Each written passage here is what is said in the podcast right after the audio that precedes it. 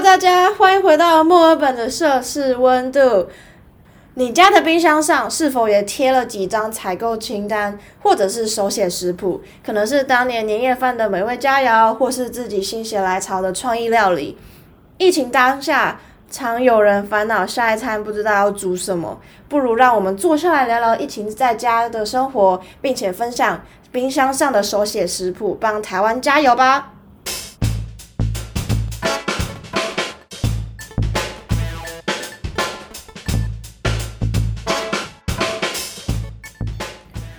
这集是受到杂学茶餐厅这个 podcast 的邀请，串联了二十多个 podcast 节目来分享我们的食谱。那相信你们都看到这一集的标题了，没错，我今天就是要来煎袋鼠肉。如果你想要看袋鼠肉的照片还有制作过程的话，都可以去 follow 我的 Instagram photo cc melbourne 看，我都会发在现实动态。虽然这集的宗旨主要是要给台湾的家人朋友知道，说疫情在家闲得慌慌，然后你想要嗯进展自己的厨艺的话，你可以有什么样的食谱，但是我不管。虽然说 台湾吃不到袋鼠肉，但是我就是不管，我就是想要跟你们分享袋鼠肉的知识还有口感。所以在开始之前呢，我想要跟你们讲一个冷知识。澳洲的袋鼠数量其实比澳洲的人口还要多，所以政府鼓励民众多吃一点，所以想当然在这边猎捕袋鼠也是合法的。那在澳洲的哪里可以看得到袋鼠呢？我现在人是在墨尔本，那我有去过墨尔本的动物园，还有也有在野外的地方看过袋鼠。我第一次看到野生的袋鼠是在二零一九年的十月，在一个叫做 Grampian 的国家公园。那那次是跟我的台湾朋友一起去，我们参加了一个旅游团，当天的一日游这样子。那其中一个行程就是去一个很广大的草原看袋鼠。回家，然后我第一次吃，我第一次吃袋鼠肉呢，就是。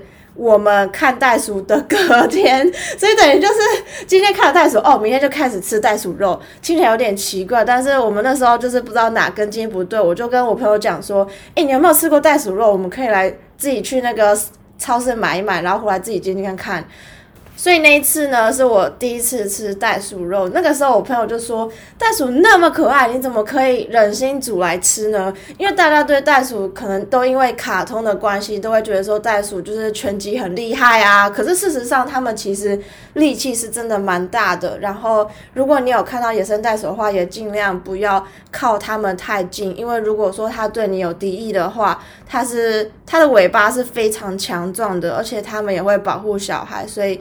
最好还是不要那么的接近到袋鼠。假设你今天是在澳洲的郊区开车，也就是嗯没有什么电，然后荒野一片荒野的那种地方，其实有可能是袋鼠会突然蹦出来到路上，然后车子会撞到袋鼠，袋鼠会死掉的。那这种情况的话，澳洲政府的建议是，你就把袋鼠拖到旁边，然后继续开车，因为。如果说你看到袋鼠直接蹦到路上面来，然后你紧急刹车的话，后面的车可能也会出车祸，因为袋鼠的数量比人口还要多，所以其实你撞死一只、两只袋鼠，其实也没有太大的影响。好的，讲完这些之后呢，就是要来。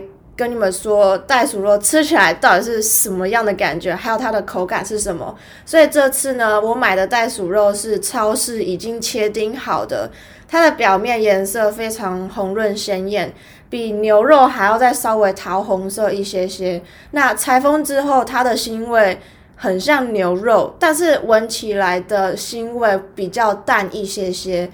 那这次的料理方式呢？我不会淋任何的酱汁，我会煎大概到五到七分熟左右，因为我不太喜欢吃太熟，也不我也不太敢吃太生的，所以我现在就要去准备了。好的，各位，我现在已经把我的电脑跟麦克风搬到厨房，然后我已经在热锅了，我现在要开始倒油，希望收音不会太糟糕。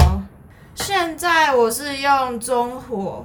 那油已经热的差不多了，我现在要下袋鼠肉了。袋鼠肉下了大概五秒之后，它的香味就马上散出来。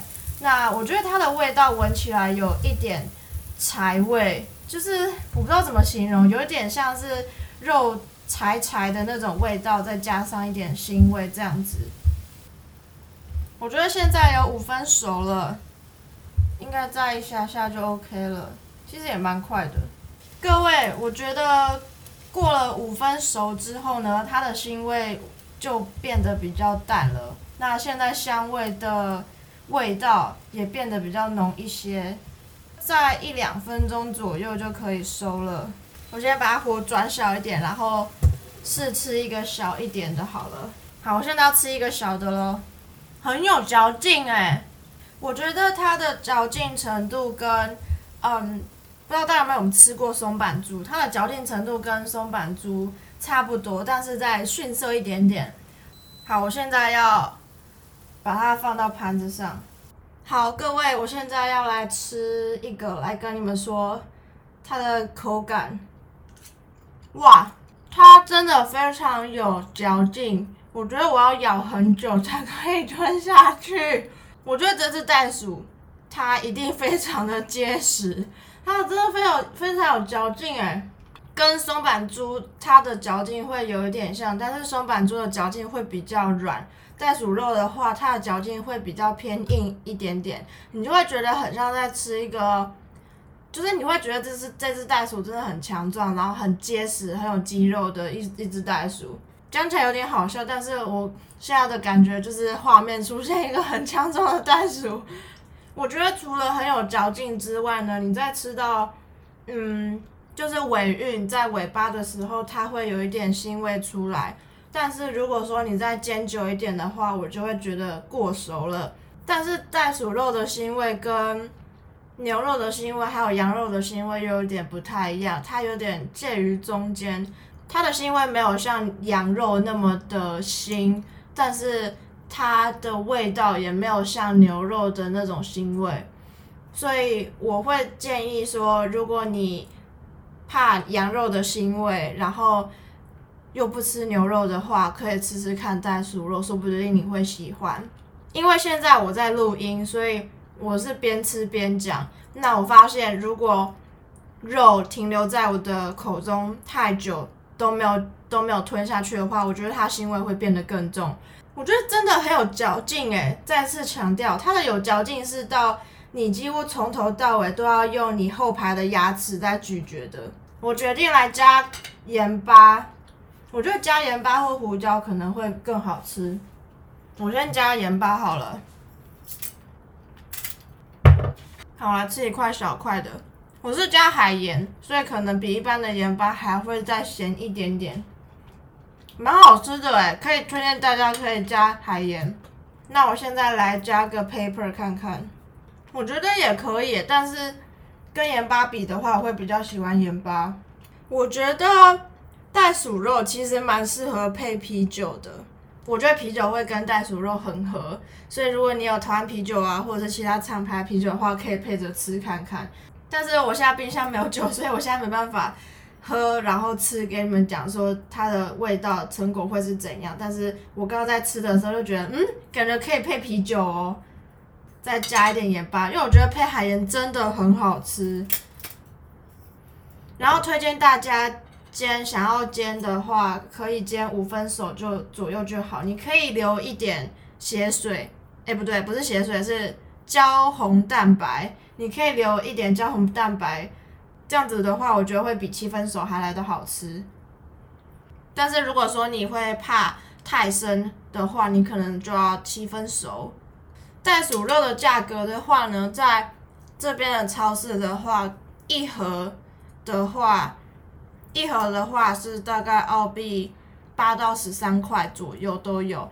那价格就会取决于它的那个重量还有分量，但是价格都会落在八到十三块，跟牛肉的价格还有猪肉其实都差不多，然后鸡肉会再便宜一点点这样，所以大概一盒会是台币两百到两百五左右的价格。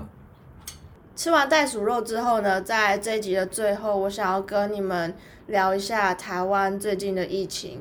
我觉得身为一个现在在呃墨尔本的台湾人，呃，对台湾现在的疫情感同身受，因为其实墨尔本从疫情爆发到现在已经封城过四次了。我在频道上面很久之前有一集是在靠北墨尔本的疫情，那因为经历过了这四次，我们其实墨尔本当地的大家都。很习以为常，然后我对政府的一些政策也其实也还蛮满意的，因为有一些东西我觉得是台湾可以学着墨尔本这边的政策，我觉得会对疫情有帮助。州跟州之间会关闭，然后你到别州的话也需要嗯隔离十四天。新闻每天也都会更新墨尔本哪些区域是受到呃疫情的影响，就是。就是有染疫的人，他有去过哪些地方，几点几分到几点几分，然后日期还有分店都在哪里，他会很清楚的写下来。还有他也会新闻也会报说，这今天新增的病例有几个是当地的，有几个是呃有几个是外面进来的，或者是有几个是在防疫旅馆里面的。还有去年封城，也就是墨尔本最严重的时期，我觉得有三个政策是非常有效的。第一个就是它有限制，说每个家庭只能有一位成员去出去买菜，还有再来就是，嗯，会有宵禁，譬如说他会规定晚上几点到隔天凌晨几点，这期间是不能出门的，除非你有 permit，你才可以出门。再来第三个就是有限定的公里数，你不能离家五公里以上，或者是十公里、二十五公里。那只要疫情慢慢变好的话，它就会政府就会从五公里拓展到十公里，再来二十或者是二十五。我觉得这三个政策是有效的，在长时间之内是有慢慢发挥作用。所以现在台湾的情况，我非常的感同身受。我知道你们压力很大，然后。每个每天好几百个病例在跳，其实墨本去年的时候，我们最严重的时候是每天大概七百多，快八百个病例，连续好几个礼拜都是这个样子，所以我懂那种压力，然后很无助的感觉。以下讲的这五点呢，是在我去年封城的时候帮助我很多的五个要点。第一个就是。第一个步骤，你要整顿自己的心情，然后你要清楚认知到这个疫情不会那么快就结束。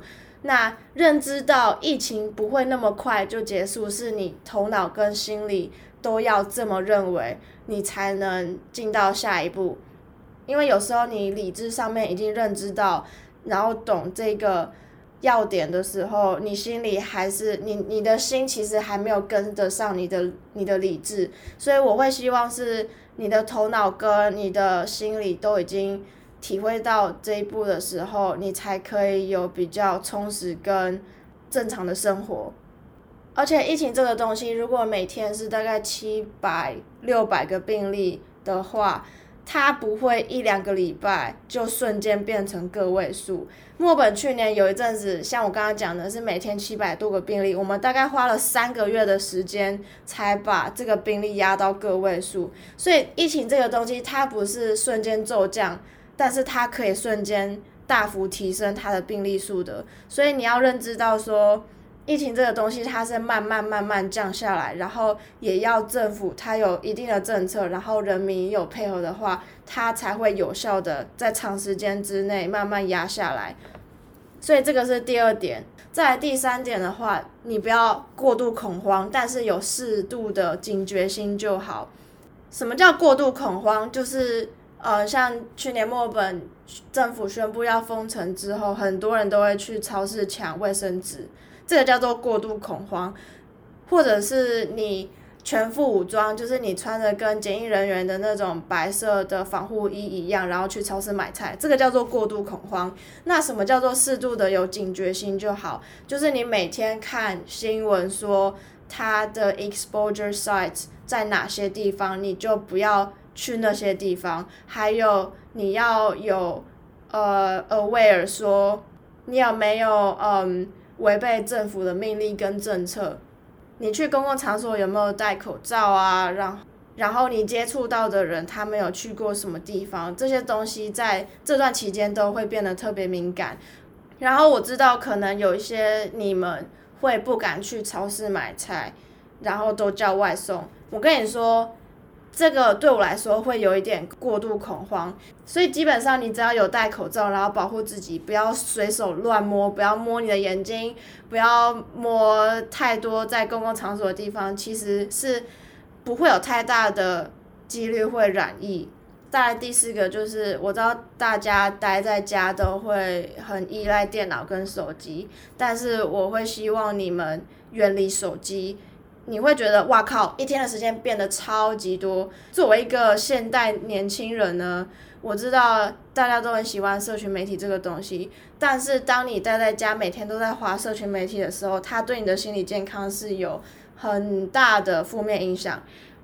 那我自己身为我自己的个性是，只要我今天心情很郁闷或者是不好的话，我就会滑 Instagram 滑很久的时间。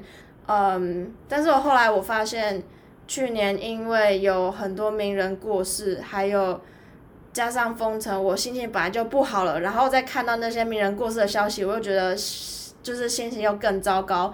所以后来我在封城期间就有设定，我手机每天只能花一个小时的 Instagram。鼓励大家每天你可以列一个 to do list，我今天要做什么事情。总之来讲，就是把眼光放远一点，不要不要都只想，或者是只专注在现在疫情真的好糟糕，然后都不能出门，不能见到朋友等等。我跟你说，我去年的时候封城期间，我都是自己一个人住，所以。如果我自己一个人住，然后都没有跟什么人讲到话，然后又在念书啊，然后每天有七八百个病例，我这么大的压力都已经走过来了。我希望在台湾的你们也可以。那我知道，呃，像我去年身边有一些朋友，他们有开发新的兴趣，譬如说你之前一直很想要学吉他，但是都没有时间。或者是你很想要做音乐啊，或者是像，或者是甚至像我一样趴开一个 podcast 之类的。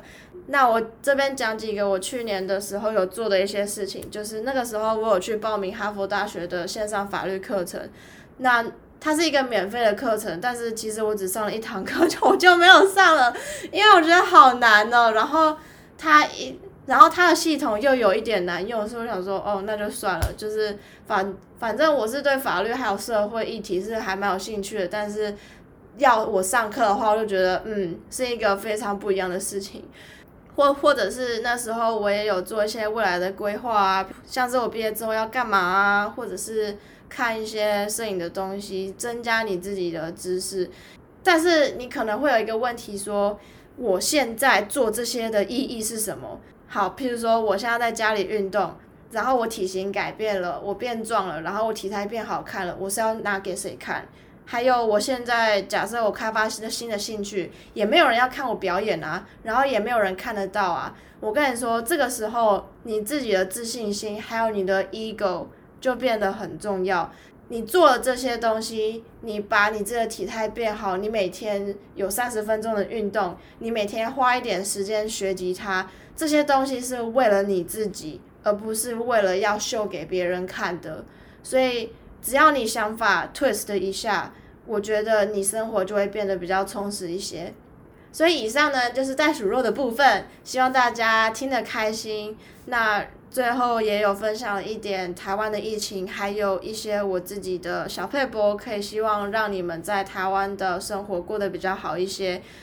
如果你疫情期间真的真的很无聊的话，那就把我的 podcast 重新听一遍。没有啦，我开玩笑的。所以希望大家在台湾的生活可以过得越来越好。那希望也这个世界可以变得越来越好。哎，对了，不要忘记追踪 IG 才可以看到袋鼠肉的照片。I'll see you next time.